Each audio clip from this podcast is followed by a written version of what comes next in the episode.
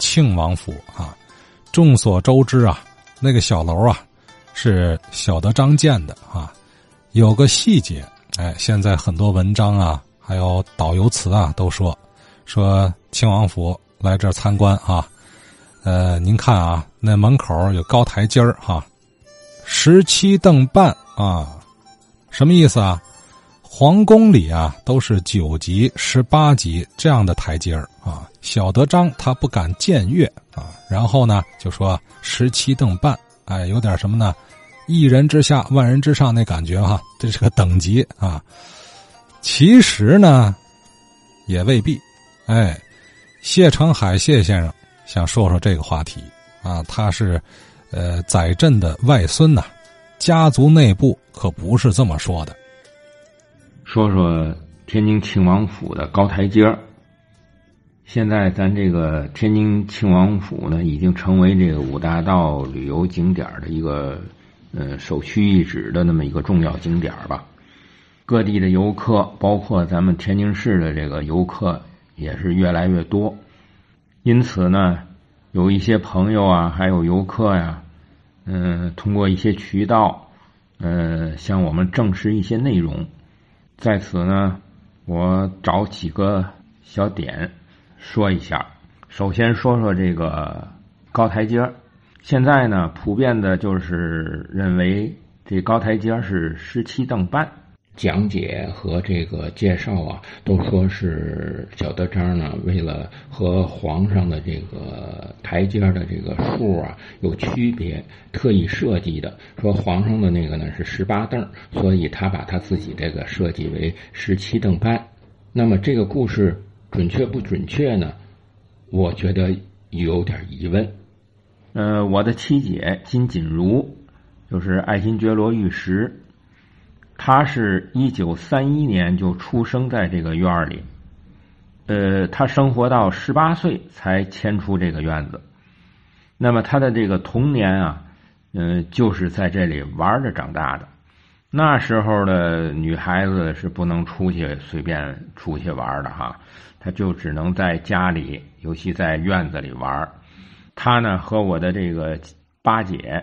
几乎天天就是在这高台阶这儿上来下去的，呃，跑来跑去的玩一边上来下去的玩一边数这高台阶的这个凳数。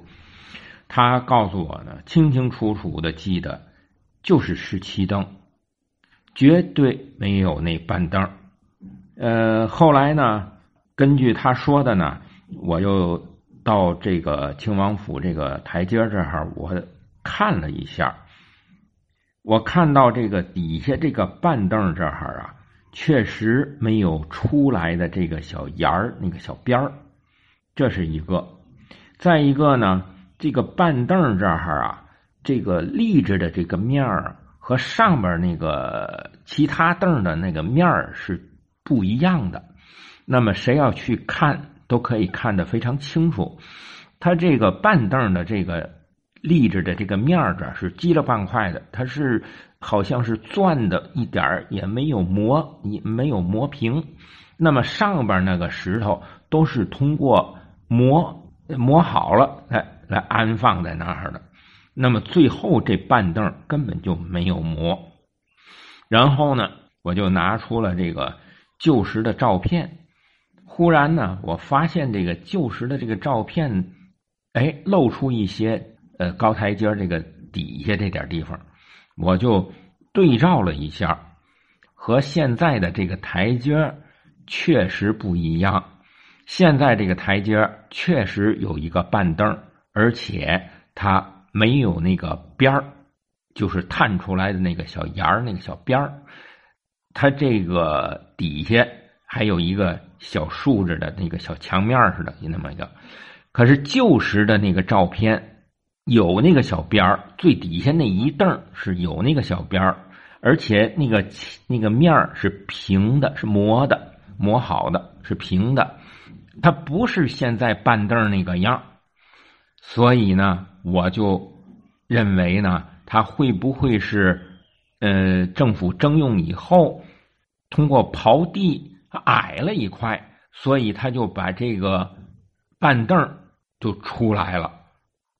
因为在以前的那个地面和现在这个地面是一点也不一样的。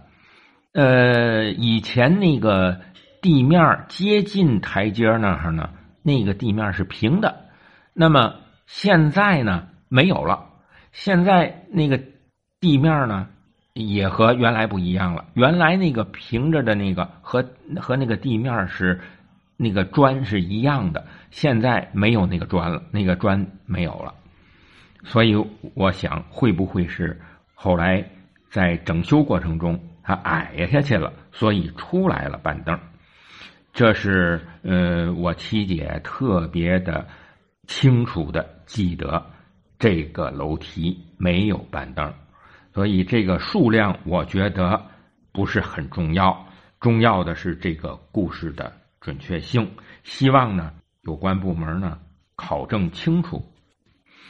然后呢，我再顺便说说其他别的地方呢，就是。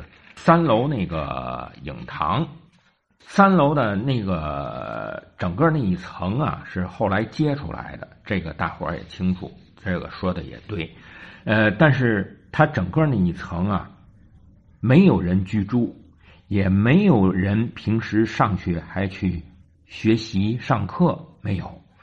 那一层就是影堂，就是到了呃节日忌日。上去祭拜的那么一个地方，还有那个东边花园那个水池啊，和现在的不太一样。根据我七姐提供的这个照片，嗯，和她介绍呢，就是说原来的那个水池是四方形的，呃，四个角的地方呢，每一个角的那个地方都有一个小人儿，水池中间呢是有一个小天使。那个小天使呢，可能是喷水，呃，但是他记事的时候就不怎么喷水了，他没看见过喷水。呃，还有就是说，花园里边的这个呃树也没有听说过有这个黄金树，但是呢有梧桐树，说那时候种这梧桐树呢是为了招来凤凰，是个吉祥的意思，没听说有黄金树。呃，另外呢，在花园里面呢，有两棵小白梨儿、小白梨儿树，嗯，还有三个藤萝架。呃，现在的咖啡厅那一溜呢是花房，楼的西面是大厨房。呃，现在的西边的那个门的那个位置呢是个车库，是放汽车的地方。另外呢，就是我给刘哲刘老师发了几张。新老照片的对比和比照，等到刘老师有时间的时候，把它做成那个链接的时候呢，大家也可以看到。再有呢，就是呃院里边的那个高台阶的嗯旁边啊，有几块那个大的太湖石，呃旧照片上也有，大约在九十年代初好像还有，后来就没有了。嗯，那几块太湖石也是挺好的。大厅里边原来有很多珍贵的文物，你比如像康熙、乾隆、慈禧的御笔的那种匾额，还有宝座啊等等。嗯，这些文物呢，呃，如果能够复原，那会给我们这个五大道的旅游带来就更加辉煌的亮点。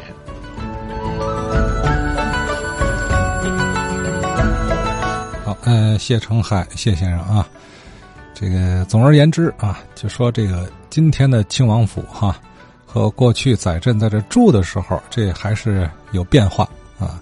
台阶树的这个典故啊，呃，你要说这当导游词说，当故事听没问题，可以继续讲。只不过还原本来面目呢，没那半凳。你，你就说十七凳这故事也能成立啊？比皇上那十八凳矮一凳嘛？哎，多出来这半凳呢，其实可以再延伸出这个楼后期的一些状况啊，作为呃政府办公地啊，什么外办是吧？哎，对外有协什么的哈？哎，这这这这些部门在使用的时候如何如何？这也是历史啊啊！就说啊，很多景点啊，它它大多的故事，我们听的故事啊，有传奇色彩的，都是后人的附会啊，当故事听。呃，五一这不快到了吗？旅游旺季啊，来天津旅游的人是越来越多啊。你让他看建筑啊，其实我觉得啊，大多数人听不明白什么巴洛克、洛可可风格。哎，你跟他说星巴克，他倒能明白。呃，但是一旦说这建筑啊，这个楼啊，有了故事了。哎，他乐意在那儿站会儿，听你娓娓道来啊。三分看景，七分听景嘛，啊。呃，当然了，你前提是得有景啊。呃，所以不管怎么说，这楼还在，主体建筑没动，这就够不错的了。哎，比起那个周学辉周公馆那强多了。哎，